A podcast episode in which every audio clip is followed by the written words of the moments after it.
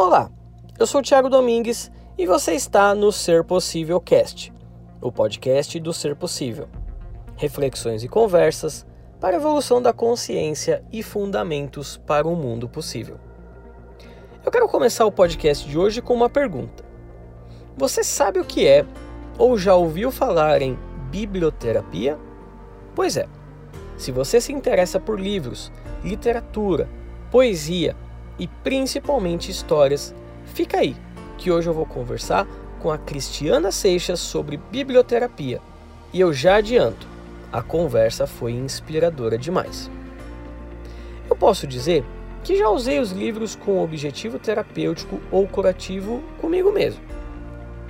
É claro que a leitura é uma paixão para mim, mas em alguns momentos turbulentos ou nebulosos, nada como um bom livro para ajudar a apontar algum horizonte à frente, não acham? O meu amor e gratidão pelos livros é tanto que eu tenho tatuado aquele que para mim é o meu maior mestre, o Fernando Pessoa. Então, eu aproveito e pergunto: se você pudesse levar apenas cinco livros para uma ilha deserta, a fim de passar alguns anos por lá, você saberia responder o que levar? Bom, pergunta difícil e às vezes quase irrespondível, né? Por isso eu acho melhor voltarmos ao tema da biblioterapia e deixar o convite para você acompanhar a gente até o final. Tem sido muito legal transformar as lives que fizemos no Instagram do Ser Possível e podcast. Então, eu aproveito para agradecer todo o carinho da audiência e desejar que você aproveite bastante essa conversa que eu tive com a Cristiana. Bom, eu deixo aqui o meu grande abraço e nos vemos no próximo programa. Aí. Boa noite, Tiago! Boa noite! Tudo Boa certo? noite. Tudo bem? Zé Matos, Fabiana, boa noite para vocês também. Fabi me mandou mensagem hoje, falou que ia- ia estar aqui e estamos felizes com a presença dela, né? Ah, muito! Eu vi que ela também já bateu um, um papo com você, né, ao vivo. Ela é uma pessoa assim, muito rica de histórias e com uma trajetória muito linda, né? Aliás, eu, eu devo a, a Fabi a oportunidade de conhecer o seu trabalho. Ai, que bacana. E parabéns a você, Tiago, assim, por estar tão ativo, conversando com gente tão interessante. Fiquei olhando a sua página no Instagram e muito bacana, né? Nesse momento, assim, atiçar essas vozes para inspirar a gente, né? Que bom. É, Eu acho que esse é o, é o objetivo. Te agradeço também por ter generosamente aceitado o nosso convite, de bater um papo, de conversar um pouquinho. Eu acho que o momento, o momento pede que a gente consiga unir as vozes e que a gente, que a gente consiga trazer pessoas de, de, de múltiplos olhares e, e múltiplas perspectivas para que a gente consiga encontrar como a gente falou na última live, a joia na ferida, como a Fabi está falando, a riqueza no confinamento. Mas eu acho que o momento pede que a gente consiga tirar alguma lição. Se não, eu estava vendo ontem, inclusive, uma entrevista do Sebastião Salgado, né? Assisti um os, os cenários, é, se a gente continuar cegos para o impacto da nossa ação no mundo, não são cenários muito animadores, né? Muita gente especial está entrando, a Silvana de São Paulo. A Bia, a Bia Del Pique está aí também, acabei de vê-la. Ah, que bom, sejam bem-vindos. Mas, Thiago, a alegria é minha. É, ir ao encontro, né? Como diz o Vinícius de Moraes, a vida é a arte do encontro. Então, Sim, sim, sim. encontro é sempre engrandecedor para todos nós. Sim, eu fico então muito feliz de você ter aceitado o nosso convite, da gente conversar um pouquinho. E, e você sabe que eu recebi muitas perguntas assim, pô, que legal, o que, que é esse trem de biblioterapia e tal. E aí eu estava revendo algumas coisas aqui e eu encontrei essa preciosidade. Eu acho que tá de ponta cabeça, mas para mim esse é, é o ponto alto do Walter Hugo Mãe. É um cara que eu admiro muito. É, tenho muita vontade de conhecê-lo pessoalmente para falar, meu, esse livro que você escreveu ressoou assim. Mas o que é que colocou nesse livro? Diga. Eu, eu acho que a, principalmente a esperança. A, todos os personagens desse livro são personagens que tomam porrada. Eu não vou dar spoiler, mas no final eles conseguem, através da esperança, é, viver uma vida a partir daquilo que foi acontecendo e transformar a dor em uma experiência prazerosa, em uma experiência de significado.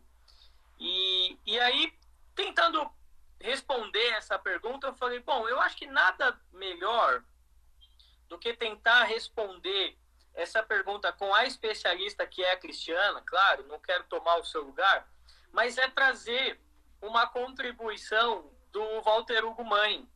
E aí eu quero pedir licença para ler é, um trechinho para a gente começar a nossa conversa, tudo bem? Ótimo, maravilhoso. Vamos lá. Para entreter curiosidades, o velho Alfredo oferecia livros ao menino e convencia-o de que ler seria fundamental para a saúde. Ensinava-lhe que era uma pena a falta de leitura não se converter numa doença, algo como um mal que pusesse os preguiçosos a morrer. Imaginava que o não leitor ia ao médico e o médico o observava e dizia: Você tem o colesterol a matá-lo. Se continuar assim, não se salva. E o médico perguntava: Tem abusado dos fritos, dos ovos? Você tem lido o suficiente? O paciente respondia: Não, senhor doutor. Há quase um ano que não leio um livro. Não gosto muito e dá-me preguiça. Então o médico acrescentava: Ah, fique sabendo que você ou lê urgentemente um bom romance, ou então vemos-nos no seu funeral dentro de poucas semanas. é com esse, com esse presente do Walter Hugo Mãe que eu quero te perguntar, Cristiane, em que dimensão que um livro pode ser terapêutico? Ah, então eu vou começar assim resgatando um pouco a questão central que você já abriu, que é a esperança, né? Realmente. É, é o Bartolomeu Campos de Queiroz, no livro Na Casa do Pai, que ele diz que viver sem esperança é como ter casa sem janela. Então, os livros são essa janela, né? Que permitem que a gente não se restrinja ao espaço onde estamos. Então, atra através da literatura, a gente tem a possibilidade de criar outros espaços. Ela é essencialmente um exercício de liberdade, que você pode, ao mesmo tempo, escapar e ir ao encontro. Essa é uma citação do Mark Alain Oaknan, no livro Biblioterapia, que é uma grande base conceitual para mim. Ah, essa aí é a minha Bíblia. é a minha também. É? Nossa. Então, já vi que você é junguiano, eu sou também. Então, é, esse momento né, de, de confinamento, ele é um momento muito fecundo para essa viagem interior. Então, por exemplo, tem um livro do Victor Franklin, Em Busca de Sentido. Ele foi um psicólogo e psiquiatra que passou pelos horrores do campo de concentração, né? E esse livro ele escreveu interessado em identificar as atitudes que permitiram que aquelas pessoas que passaram por situações terríveis não sucumbissem.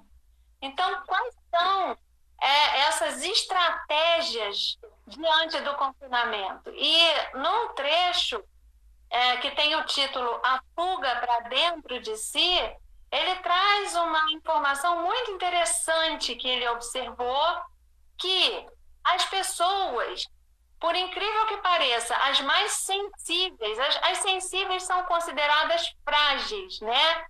Mas o que é que faz uma pessoa sensível? É a vida cultural, é a vida intelectual, esse acesso a essa diversidade maravilhosa que a literatura nos oferece, porque senão a gente vive num cercadinho existencial. Né? Fica, como diz a Lisa Bojunga, com o pensamento costurado. e aí o Victor Franklin, ele fala isso, que os mais sensíveis são os mais fortes, porque eles não se limitam com aquelas condições. Eles são capazes de se ausentar. É como se fosse um exercício de transcendência, né? E, a, por exemplo, a, a Lívia Bojunga, em vários livros dela, ela fala assim: quanto mais eu investigo o meu rastro atrás, mais a minha imaginação se expande. E com a imaginação expandida, a gente se safa dos sufocos, porque a gente não fica reduzido a eles, a gente encontra mais saídas. O próprio Mark Leonan ele diz que a depressão é uma amputação de futuro.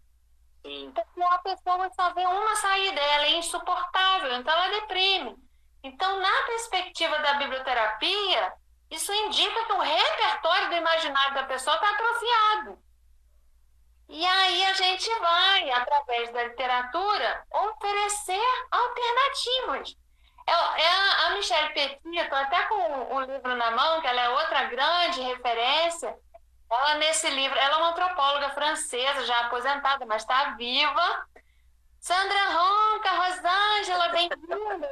Bibliofamília está aí se apresentando. A Michelle Petit escreveu esse livro, A Arte de Ler ou Como Resistir à Adversidade. Então, tem tudo. Você vai amar esse livro. Esse aqui é o número dois, a minha Bíblia número dois.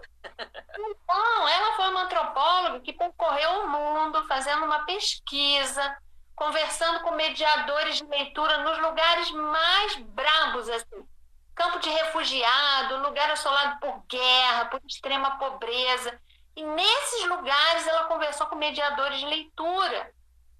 E aí, o que é que acontece? Ela ela traz, eu posso até pegar um trecho aqui e ler para você, que essas, essas rodas de leitura são como uma forma de criar uma casa perdida, uma segunda pele. Então, tem trechos assim, por exemplo, de, de lugares que estavam sendo bombardeados, o pessoal no abrigo, pedindo para não parar de contar a história, como se aquilo fosse algo que desse estrutura Desiê, boa noite! Nossa, tanta gente querida que está entrando. Sim, esse movimento é muito legal, né? A gente vê as pessoas queridas chegando e eu acho que esse esse é o momento da gente trazer toda essa essa corrente. É, eu gosto eu, eu gosto muito. Você estava tá falando desse da função do, do imaginário, como a gente em conjunto também tem essa essa possibilidade eminentemente criativa de despertar os nossos corações adormecidos, né? Uhum. E, e eu gosto de uma, de, uma, de uma frase do Manuel de Barros, que ele diz que a, a imaginação serve para aumentar o mundo.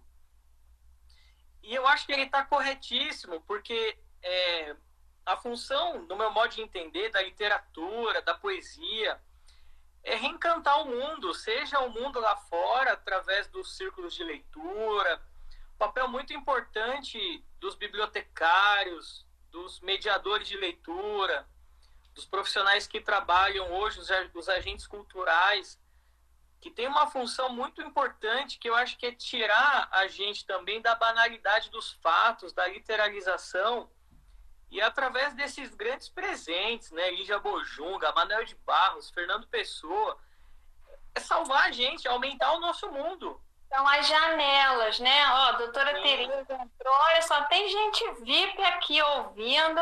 Então, assim, eu quero já comunicar que a gente está aberto para perguntas, façam perguntas. Eu também estou curiosa, Tiago, com essas perguntas que você já tem aí. Mas eu queria acrescentar, assim, além essa capacidade de tirar a gente do real e levar para outros lugares, isso é uma liberdade interior. Isso é maravilhoso, a literatura faz, né? Nós somos testemunhas disso.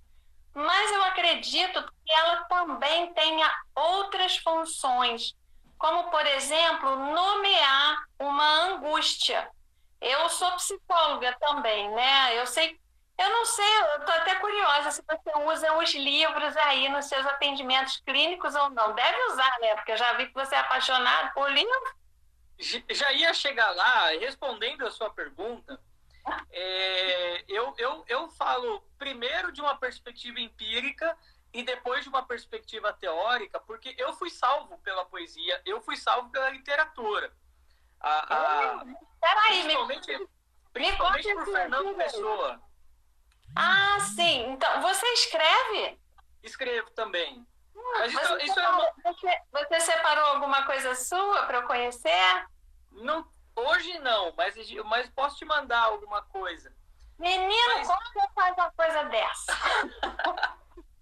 mas como eu, eu, eu vivi essa experiência através da poesia, e eu, eu particularmente sou uma pessoa muito é, eu, eu, aposto muito no, no, poder do livro e eu vivo falando para os meus pacientes para a gente trabalhar diário, trabalhar escrita terapêutica, psicoterapia narrativa, mas principalmente essas pílulas, esses grandes mestres da sabedoria universal, como Manuel de Barros, Pessoa, para que a gente consiga sair. É, eu, eu, gosto muito do, do, do Aknin quando ele fala que a, a função da literatura também é tirar a gente do aprisionamento desse real que se coloca, desse real que se impõe. Então ele fala, a gente tem que ler para escapar das armadilhas do diagnóstico, por exemplo. Ah, com certeza. Ó, a Fabiana está falando várias vezes aí que você é poeta. Então, olha, nunca mais venha para uma live sem ter pelo menos uma poesia tua para mostrar para gente. Pode deixar. Já, já que você falou né, que você foi muito tocado pelo pessoa, eu acredito nisso também, né, que é um diálogo de muitas vozes. Então, para mim, a biblioterapia ela parte da escuta e depois que a gente vai entrando em contato com fiapos da história do paciente, vai oferecendo algumas vozes em ressonância. Então, pelo que você falou, eu vou trazer o Pessoa, Eba. da tabacaria, que é muito utilizado aqui, e é impressionante como ele toca. Olha, a Célia entrou, uma grande contadora de história, só gente VIP está entrando. Então, a pessoa diz assim. Fiz de mim o que não soube e o que podia fazer de mim não fiz. O dominó que vesti era errado. Conheceram-me logo por quem não era e não desmenti e perdi-me. Quando quis tirar a máscara, estava pegada a cara. Quando tirei e me vi ao espelho, já tinha envelhecido. Estava bêbado já não sabia vestir o dominó que não tinha tirado. Deitei fora a máscara e dormi no vestiário como um cão tolerado pela gerência por ser inofensivo. Então, assim, cada pessoa, na verdade, é uma caixa preta, né? Então, eu vou oferecendo algumas coisas que eu suspeito que possam dialogar com ela, mas eu nunca sei. E o quem me diz é o próprio corpo da pessoa que reage, né? Ou ela leva um susto, ou ela regala um olho, ou ela fala para mim: Nossa, eu quero isso, tira uma foto. Ela quer comprar um livro, né? É como se a gente tivesse uma fome, uma ânsia de nomear aquilo que a gente está sentindo. Então, os escritores, eles são mestres nisso, né? Ah, o Graciliano Ramos, por exemplo, ele fala assim no livro Angústia: quem andou pela vida roendo chifre não se engancha em bobagem. o Gabriel Garcia Marques, no Amor em Tempos do Cólera, ele usa uma expressão que eu tenho utilizado muito no consultório recentemente. Eu estou atendendo online, né? E ele diz assim: tenso como um guarda-chuva aberto. não, não descreve bem como a gente está sentindo, né? Porque a gente está com medo do que a gente nem sabe. É um, é um medo invisível, né? E que deixa a gente nesse estado é, teso. E, e isso faz muito mal para a saúde, né? Sim, sim. Então, aí, aí eu trabalho a imagem mesmo com, com os pacientes. Vamos fechar esse guarda-chuva. Vamos dar, vamos fazer uma releitura desse guarda-chuva. Até sugiro, sabe, que a pessoa comece. Você falou da escrita. Para mim também é processo, é a culminação do processo da biblioterapia através da escrita. Então eu incentivo muito a escrita, por isso que eu já organizei até cinco antologias e, e as antologias elas têm é uma vez por ano.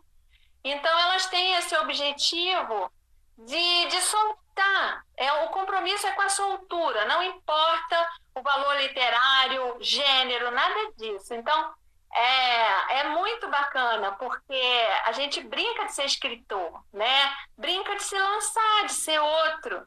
Então teve uma paciente também, a Ângela Pupim, que ela chegou a publicar um livro de tanto que ela escreveu para dar conta de um processo que ela vivenciou, de uma separação de 40 anos, de uma doença que quase a levou à morte. E aí isso tudo evocou né, as forças dela de regeneração, a, a finitude, a cor da vida, né? A doutora Tereza, que, que entrou aqui na live, ela é uma mastologista, responsável pela ADAMA, que é uma associação em Niterói que dá apoio a mulheres mastectomizadas. Por um tempo eu fui voluntária lá e eu aprendi muito com aquelas mulheres, né? E algumas diziam assim: eu não sei porque que eu não tive o câncer antes. Hoje eu sou outra pessoa. Então essa proximidade da morte, né? Essa, essa é, ter a finitude tão próxima, parece que acorda a vida, parece que acorda o que é essencial. Então, a Tiene Decache, que é uma fisioterapeuta, que tem um livro chamado Palavrador, ela também diz isso. Às vezes você tem que ficar doente para aprender a ser saudável. Ah, sem dúvidas. Estou falando demais, né? Você viu que eu. Não, mas, mas o, o, o, objetivo é isso aí. A gente, a gente vai falando e a gente uma hora a gente se encontra nessas falações todas, mas você sabe que, que é, eu, a gente fez uma live com a Judite e hoje eu estava falando com ela, inclusive, e ela me mandou um, um recado assim extremamente comovente de uma de uma paciente que ela atendeu e a paciente ela foi internada é, em decorrência aí do, do, do, dos fatores da Covid-19. E aí lá no hospital, realmente na eminência, inclusive, de você lidar com a sua finitude, ela começou a fazer mandalas. Então ela começou a fazer mandalas, fazer mandalas, e depois ela começou a escrever sobre o processo é, da, dessas mandalas. A Judite me mandou isso hoje, eu fiquei assim arrepiado, porque a arte ela tem esse papel de fazer com que a gente olhe para essas nossas fontes de potencialidade, de desenvolvimento, de cura, de organização, por mais que essa organização venha desse caos, dessa eminência da morte. E quando ela me mandou isso, eu falei, gente, essa é a função curativa da arte. Com certeza. Tem uma imagem que eu gosto muito, assim, é que é a arte como se fosse aquele espelho que a gente usa para olhar a medusa sem ser petrificado por ela. Então, né, nós trabalhamos com a dor, nós trabalhamos com o sofrimento, né? É a nossa massa de trabalho é essa. E o que eu acho fantástico na literatura, e uso muito literatura infanto-juvenil para todas as idades, né? Hoje eu só trabalho com adultos, uso muito literatura infanto-juvenil por conta do aspecto estético. Então, é a arte da imagem, é a artesania no dizer, que parece que é do campo do sensível, que te dá a permissão de visitar esses espaços mais doloridos, né? Então, se a gente olha para a dor direta, é como se olhasse para a medusa direta, a gente petrifica. Mas você usa um, um espelho, que esse espelho vai ser um livro, vai ser a imagem, né? É, ele vai te permitindo habitar esse terreno. A Fabiana está falando o olhar de soslaio. O olhar de soslaio, né? Isso aí. É, então, por exemplo, o que me vem aqui é o Antônio Nóbrega. Ele tem um poema que se chama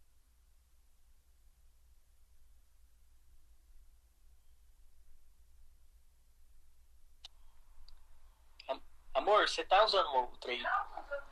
É, porque aqui deu uma travadinha. Uma travadinha. Opa, peraí. Pera, deu uma travadinha, mas voltou. Pronto. Estamos, estamos de volta, estamos de volta. Oi, Marta, bem-vinda. Então, Antônio Nóbrega, Sambada dos Mestres. As sete chaves das artes trago todas comigo. Com elas na minha mão, enfrento qualquer perigo. As tenho como presentes dos mestres, grandes amigos. Brinco e canto com o meu povo, sou um cavaleiro andante. Nesse nosso mundaréu, minha sina é ser brincante. e a poesia, ela é, tem essa coisa brincante, né? Tem o lúdico, tem aquele livro do Huizinga, Homo Ludens. Tem dois capítulos que falam sobre a poesia como uma, uma, uma arte lúdica, é uma brincadeira com a linguagem, né? E, e além, eu acho que duas dessas características que você, na verdade, uma que você trouxe e a outra eu vou trazer agora. Tá. A dimensão lúdica, que, que é uma dimensão que, que nos aproxima dessa criança interior e, e dos aspectos da inventividade, da espontaneidade. Mas também, eu acho que essa é uma coisa muito interessante que eu, eu vi muito no, em um grande amigo do Jung, que é o Iliade, que é a questão do sagrado, né? E, e, se a gente trazer, por exemplo, a poesia, não seria exagero, né? A gente dizer que a função da poesia através desse sagrado é uma função de dar sentido. A, a, a poesia, enquanto reveladora desse sagrado, ela representa algo além do concreto, além do trivial, além do cotidiano. E eu acho que é, é quando a gente consegue aliar, né, tanto essa questão da, da, da, do sagrado com uma dimensão lúdica, eu acho que nada mais vai segurar a gente, né? Pois é, porque se você para para pensar, o poeta, o louco, a criança, o palhaço, o animal, né? Eles habitam um espaço comum. Né? O próprio Jung, nas obras completas, ele diz assim: temos que respeitar os poetas porque eles alcançam o inconsciente coletivo. Né? A própria Anise da Silveira, lá no, um trabalho belíssimo que ela fez no, no, no Hospital Psiquiátrico Pedro II, lá no, no, Museu de Imagem do Inconsciente, ela fala que preferia mil vezes ler literatura para entender os estados dos pacientes do que ler os grossos manuais de psiquiatria. Machado e Shakespeare, né? Essa, essa, essa, esse, esse momento dela, onde ela Aliás, eu quero até mandar um abraço para um, uma pessoa muito querida, que é o Bernardo Carneiro Horta, que fez uma, uma, um, um, livro de biografemas nisianos. É e o, o, Bernardo, o Bernardo ele conta essa história, né? Ele fala, inclusive, quando a gente fala dessa, dessa dimensão do louco e da criança, ele conta a história que a Nise ela era uma pessoa que chamava as pessoas para indignação. Então ela falava que o amor dela pelo Ronald Lang e pelo Platão eram que eram, pessoas que se indignavam e ela falava que só as pessoas se, se indignavam é que conseguem mudar o mundo. É porque ou você se fica indignado ou resignado. Sim. é, é melhor a primeira opção, né? o Saramago falava, eu sou um desassossegado e eu escrevo para desassossegar. Essa é outra função da literatura, né? Porque não é só abrir janelas para respirar, para ir para outros lugares, também não é só nomear as angústias, dar um continente para esses estados, mas também tirar do lugar. E, e, é incrível, né? Eu não, não, sei de cabeça, mas tem um poema do Manuel Bandeira, que é Nova Poética, ele fala, fala mais ou menos assim: sai um sujeito na rua com uma roupa de brim branco muito bem engomado. Na primeira esquina passa um caminhão e salpica uma nódoa de lama. É assim, é a vida. O poema deve ser como a nódoa no brim deixar, é, é, é, tipo assim, deixar a pessoa no desespero. Eu separei alguns livros aqui para ver se a gente ia utilizar. E tem um poema da Hilda Ist que ela também fala isso, olha. É triste explicar um poema, é inútil também. Um poema não se explica, é como um soco. E se for perfeito, te alimenta para toda a vida. Um soco certamente te acorda e, se for em cheio, faz cair a sua máscara. Essa frívola, repugnante, empolada máscara que tentamos manter para atrair ou assustar. Olha que lucidez. Se pelo menos um amante da poesia foi atingido e levantou de cara limpa depois de ler minhas esbraseadas evidências líricas, escreva apenas isso. Fui atingido. E aí sim vou beber, porque há de ser festa aquilo que na terra me pareceu exílio, o ofício de poeta. Então, a, a, o trabalho aqui é, é, a arte é essa. É, é, nós somos assim, as relações públicas entre as histórias das pessoas e qual é a linguagem, qual é o autor, qual é a poesia que vai funcionar como se fosse esse tiro soco que faz cair a máscara. Sim. Agradecer ao meu amigão, o André Siqueira. Aliás, eu vou entrar numa vereda aqui, que é uma vereda dele.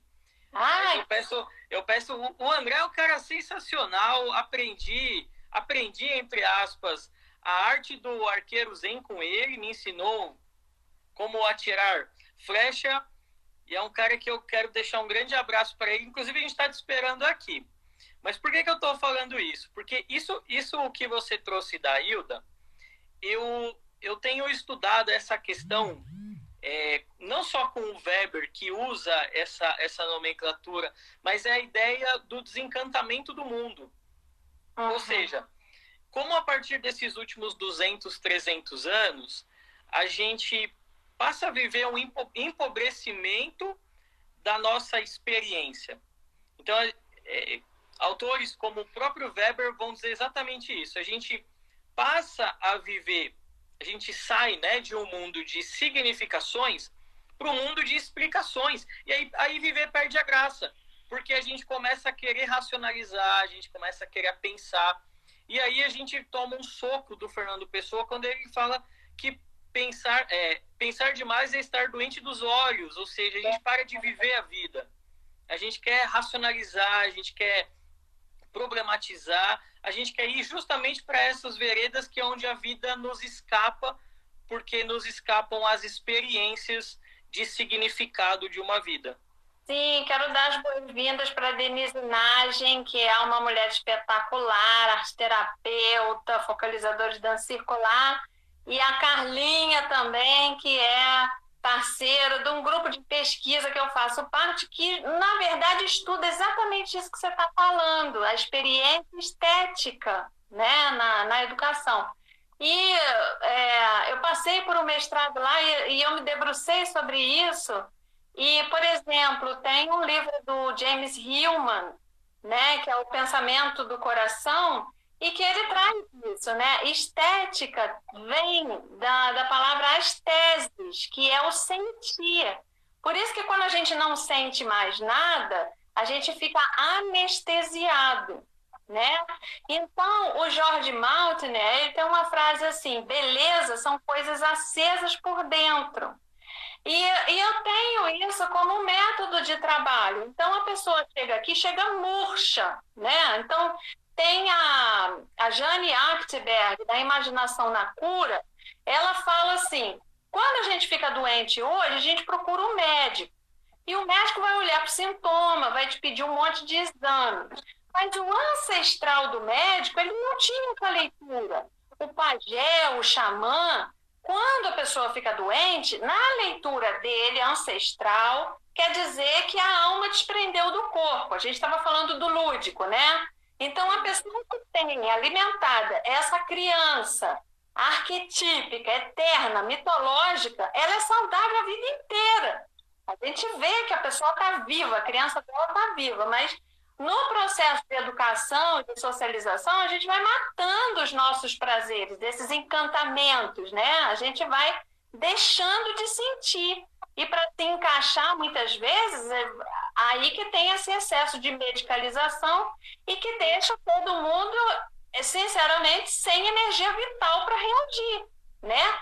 Então, no olhar do pajé do xamã, para essa pessoa restabelecer a sua saúde, ele faz uma viagem para que a alma volte para o corpo. Porque quando isso acontece, ele aciona recursos de autocura. E isso contribui para a imunidade alta.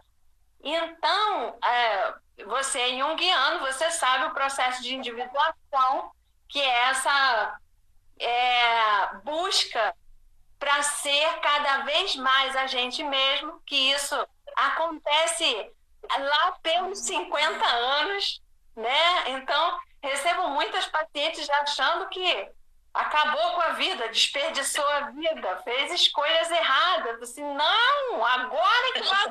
agora que o negócio está começando, agora que o negócio está começando, não se desespere. Então, é, eu tenho como estratégia, para mim, é até a minha leitura do Grande Sertão Veredas, né? Porque é, ela permite várias leituras. Então, eu criei uma minha, que é a seguinte: é tudo um grande sertão, é tudo uma área muito seca, né? sem perspectiva, sem vida.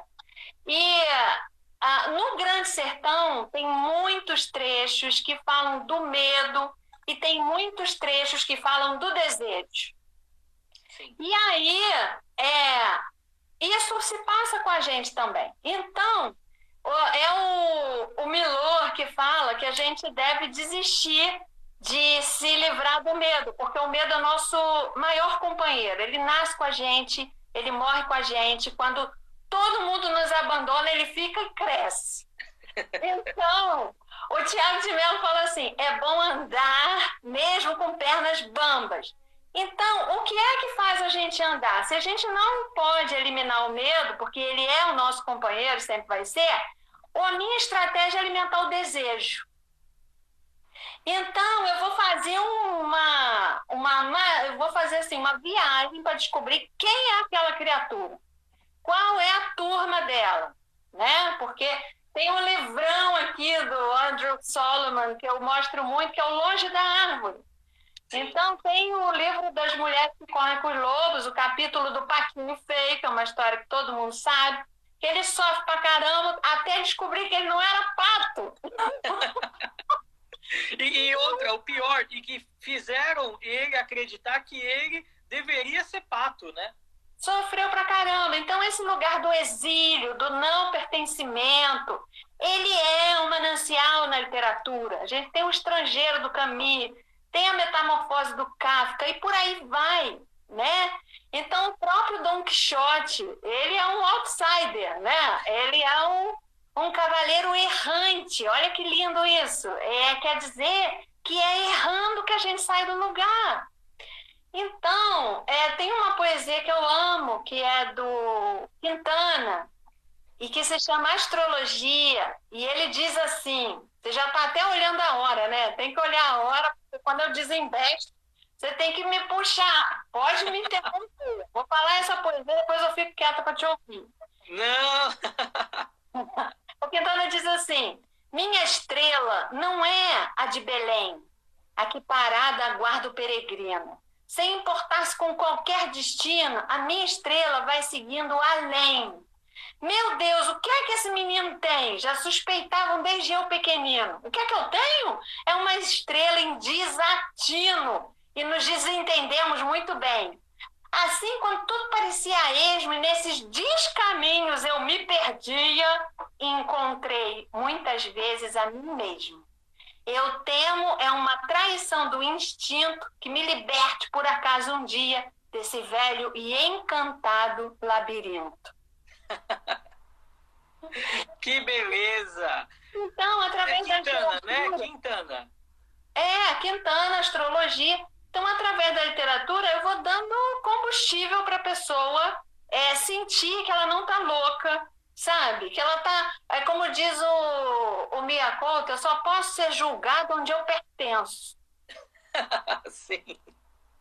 Até, até porque essa, essa questão, inclusive, da, da, da loucura, é, a questão da, da saúde mental e, e da loucura, na verdade, ela, existe um limiar muito tênue, porque se a gente pensar, inclusive, em, em termos de, de criatividade, estar saudável psicologicamente é você estar em pleno grau da sua criatividade, e isso, inclusive, rompe os próprios paradigmas da psiquiatria, de uma, de uma normalidade e de uma loucura cartesiana. Isso já, a gente já, através da criatividade, da imaginação, dos processos oníricos, a gente rompe tudo isso.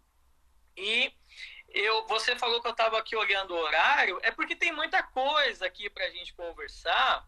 Tá. E aí eu acho que a gente, vai ter, a gente vai ter que fazer uma outra, porque a gente tem 20 minutos e eu tenho certeza que a gente não vai conseguir falar de nada que eu, eu pensei da gente conversar aqui. E aí você vai ter que voltar, não tem, não tem jeito. Mas assim é a vida. Quem é que previu que a gente estaria passando por essa situação no mundo todo? Ó, queria ressaltar que está aqui a Verônica Falcão, que também é da Bibliofamília. Ela, eu chamo da Bibliofamília é o povo que já habitou esses universos, né, dos cursos e a Verônica, ela criou um projeto que é de visitar virtualmente a Espanha de João Cabral de Melo Neto. Ela tem um canal. Escreve aí nos comentários, Verônica, o endereço do seu canal para o pessoal conhecer. Super bom. Mas então, Tiago, se você quiser partir para alguma dessas perguntas ou do, do que você imaginou, vamos embora.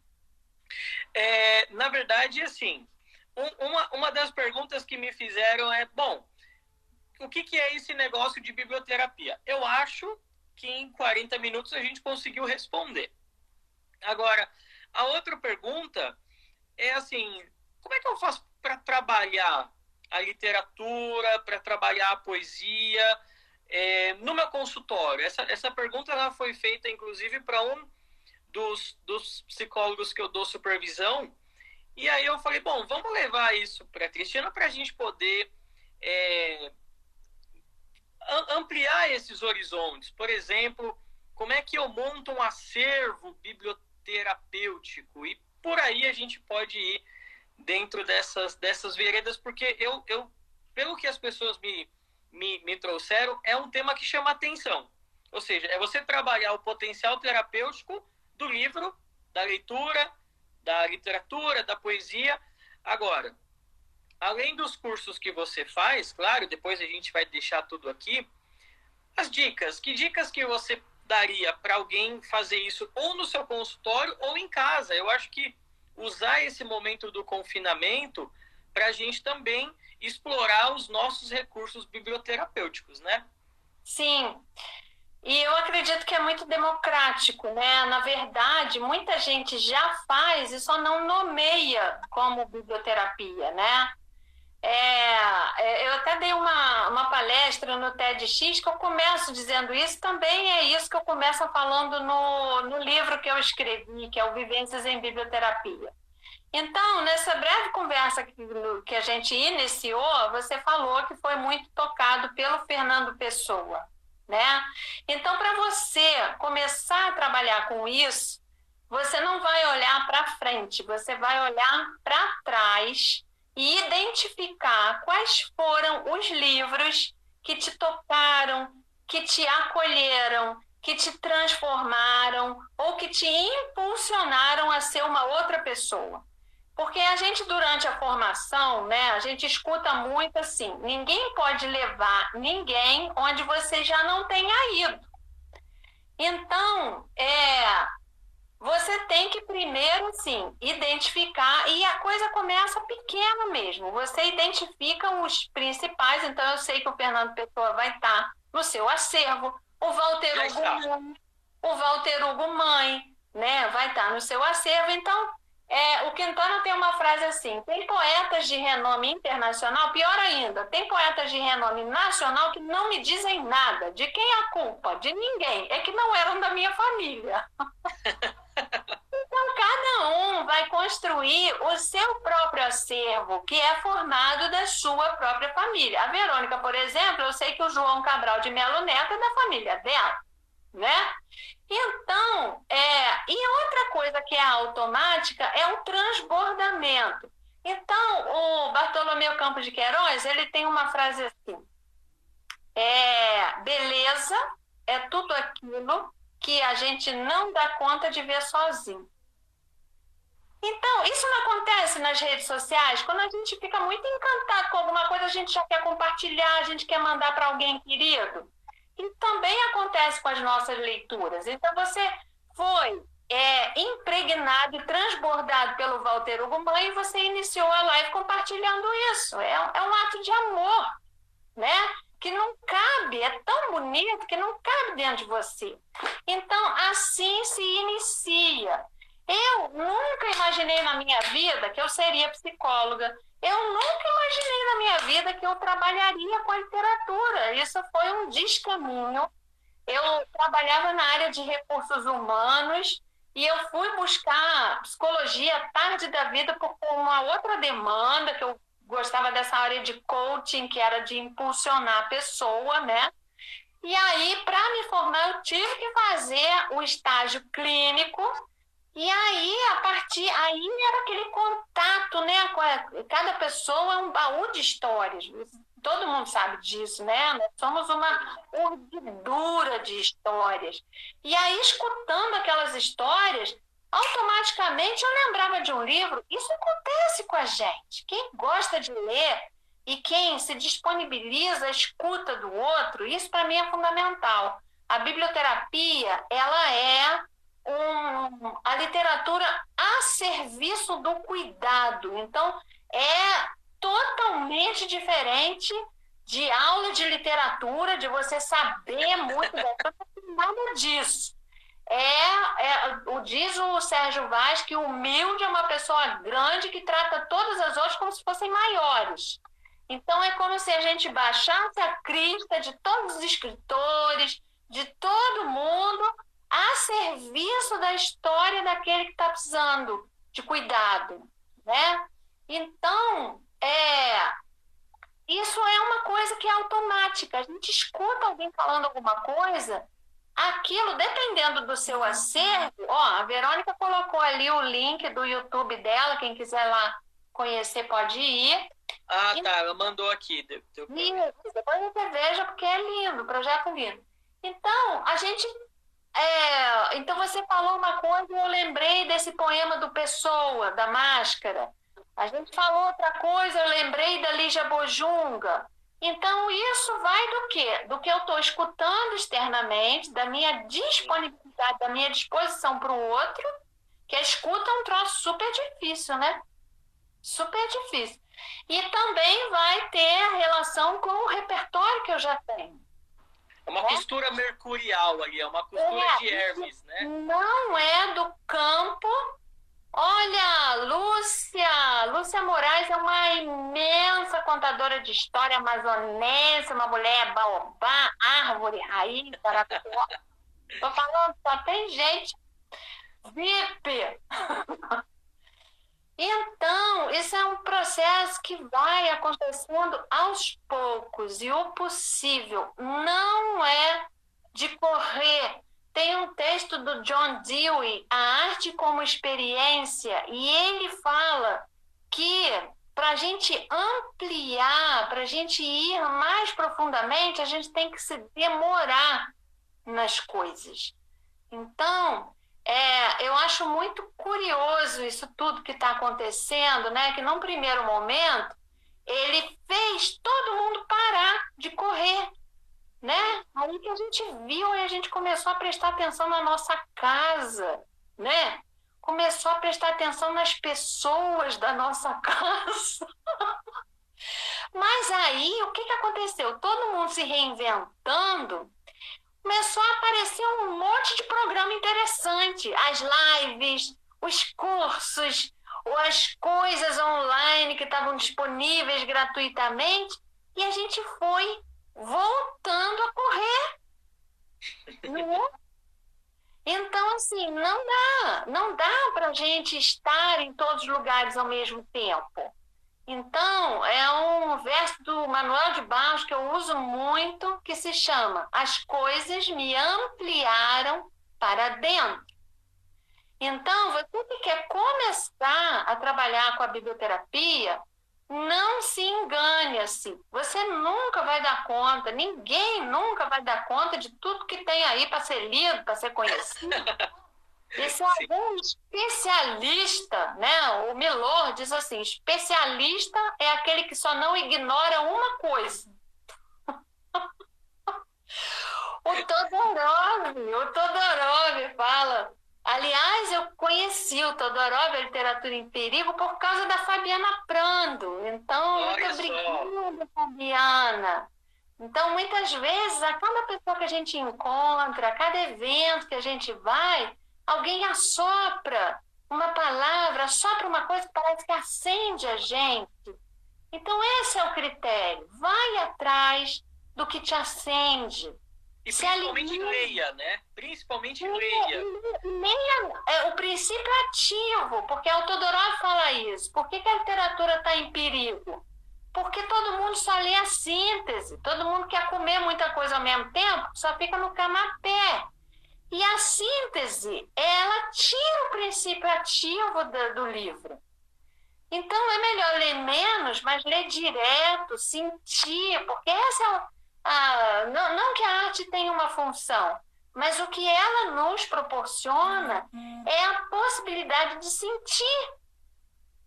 Sabe? Então, é, é esse sentir que vai trazer o sentido. Só o que é sentido faz sentido. É o Bartolomeu, já viu que ele é do, dos meus preferidos, né? O Bartolomeu. Eu, eu, tive, eu tive a ilustra oportunidade, assim, de conhecê-lo. Já estava ah, velhinho. Ele veio aqui numa cidade ao lado, que é São Bernardo. Eu, eu, hoje eu moro em Santo André, o meu consultório é em Santo André. E ele veio em São Bernardo. Olha que coisa legal. Tava velhinho já. Nossa, mas ele... Mas é, um, é, eu, eu adoro o olho de vidro do meu avô, aquela história sobre memórias, né? Eu acho que isso, em última instância, é, é, é isso que faz da nossa vida uma grande matriz narrativa, são as nossas memórias. Exato. É o ato de você olhar para a sua história com muito carinho e, ao mesmo tempo, com muita gratidão sair dessa, dessas comparações de falar assim, ah, eu não ganhei o Big Brother, então a minha vida não merece ser contada. Toda vida, todo, todo mundo tem uma história repleta de significação e que merece ser contada. Com certeza. É só é, ir pela rua mais atento e ouvindo. Tem várias histórias incríveis e muitas vezes invisíveis, né, por aí. É, eu sei que a gente já está até quase terminando, né? É, e o Instagram é bem sem educação, viu? Eu preciso, eu é. preciso contar isso. Porque é. ele desliga na cara. Então, a hora que deu uma hora, ele desliga. Aí, se você quiser, por exemplo, agora nós temos aí seis minutinhos.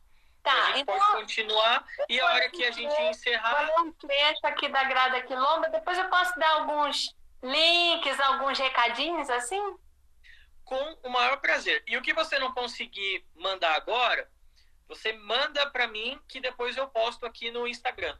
Tá Todas ótimo. essas, essas referências de livros, os seus livros, inclusive, as, as antologias, tudo que você tiver, manda que depois a gente compartilha com o pessoal aqui no Instagram.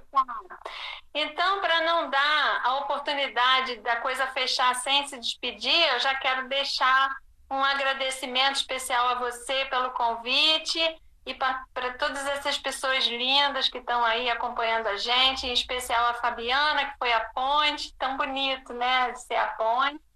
Então, é, trazendo um pouco da Grada Quilomba, Memórias da Plantação, ela fala uma coisa que me é muito cara. Ela diz assim: o ato de falar é como uma negociação entre quem fala e quem escuta, entre falantes e seus interlocutores. Ouvir é, nesse sentido, o ato de autorização em direção ao falante.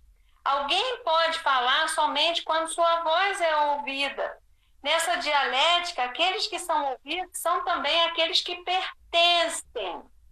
Então, nesse mundo que está tão polarizado, né, que às vezes a gente não quer nem ouvir o que, o outro quer dizer. Então, esse ato da escuta, né, tanto você quer ouvir o que eu tenho a dizer, tanto as pessoas querem nos ouvir, nós queremos ouvir o que os escritores acham, o que as cabeças pensantes, iluminadas. Tem tido umas lives tão inspiradoras. Teve o Marcelo Gleiser conversando com o Krenak, me inspirou tanto que eu vou fazer círculos de biblioterapia online essa semana, pegando trechos dos livros deles. Teve ontem uma fala linda do Sebastião Salgado. São pessoas tão inteligentes, lúcidas, humanas. Então é um bálsamo para os ouvidos também, né? Para a alma, né? Para a alma como um todo. Uma atrocidade que a gente vai ficando meio frágil, né? Então a gente precisa se alimentar de narrativas edificantes, que é, a minha definição de biblioterapia é muito do que a caveiragem recupera, que a, a palavra é como se fosse a casca do sopro vital, é aquilo que vai devolver para a gente a, a energia né, de vida para ser na Terra o que a gente foi criado no céu, para ser essa manifestação do sagrado, né? E que vem através do lúdico, já arrematando tudo, né? e tudo bem, né? Eu, eu, eu, gosto muito do Bachelard, e o Bachelard ele fala que a gente precisa esquecer essa ideia que a síntese fecha, né? A síntese, é, é, ela pode espalhar, não necessariamente a síntese ela fecha, a síntese ela pode ter ramificações, e eu acho que é dessas, dessas ramificações que a gente abre, inclusive, possibilidades para outros encontros, para novas possibilidades. Então, o que a gente não conseguiu amarrar hoje, fica o convite para você voltar e a gente amarrar e, e, desamarrar também e seguir com outras sínteses explosivas que vão se pulverizando. Com certeza. Então, deixa o convite. Eu tenho uma página que se chama criseixas.com.br que eu estou disponibilizando gratuitamente um vídeo que partilha vários livros que são utilizados para tratar especificamente do medo, porque o medo está muito grande hoje, né? Então, quem quiser, acessa lá, quem quiser, participa dos círculos de biblioterapia online. É, a minha página é Cristiana Seixas aqui no, no, no Instagram, tem as coisas divulgadas lá. E muito obrigada a todos vocês, muita admiração pela Fabiana, pela Verônica, pela doutora Tereza, pela Lúcia, tem muitas, o José Matos, que é contador de histórias em hospitais, a Célia, a Kate, que faz um trabalho lindo também. Só gente bonita, Tiago, olha só o que você possibilita. Olha só, isso, isso é o mais legal, a gente vê esses esses encontros poderosos, esses encontros é, criativos e a gente conseguir no, no mundo no mundo polarizado onde a gente está aí com, com essa com tantos problemas acontecendo a gente conseguir trazer assuntos que toquem a alma que a gente consiga é, é, propor novas perspectivas de entendimento mas também de experiência de mundo isso é o que está faltando. E eu acho que a literatura, a poesia, principalmente, não é à toa que eu tenho tatuado aqui o Fernando Pessoa, a poesia, principalmente a poesia de Pessoa, de onde eu sou muito suspeito para falar, é esse lugar que possibilita essas amarrações de, de experiências de vida, de significado, de profundidade. Então, eu quero te agradecer por compartilhar, por aceitar o convite. Quero agradecer, ó, o Instagram já está dando aí que a gente tem mais um minuto e trinta.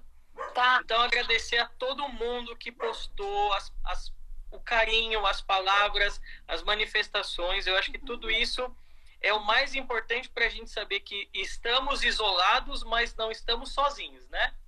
Sim, vou dizer um verso do Tiago de Mel rapidinho. Não desperdice seu poder de luz. Prepara cada noite sua aurora. Um beijo. Obrigada. Então, Cristiano, muitíssimo obrigado, muitíssimo obrigado. Ah, as pessoas que estão pedindo aqui, é, na verdade, a live ela fica por 24 horas nos stories aqui. Então, de repente, quem chegou um pouquinho depois pode acompanhar nos stories aqui da página. Se não, eu estou preparando um projeto aí de podcast, onde eu vou disponibilizar todos os áudios das lives que a gente teve aqui e tantas outras. Então, acompanhe a página aqui também. Lembrando que na, nessa semana ainda a gente tem uma live com a Lucila que a gente vai falar de biografia. Olha que coisa mais fascinante. Então, Legal. obrigado, Cristiano, Eu obrigado a todo mundo. Beijo especial para Sandra, Sandra Ronca, maravilhosa, Fabiola de Macaé, Silvana de São Paulo. Tá o Brasil aí, Thiago. Cristiano, muitíssimo obrigado e até a próxima. Vai acabar. Tá bom.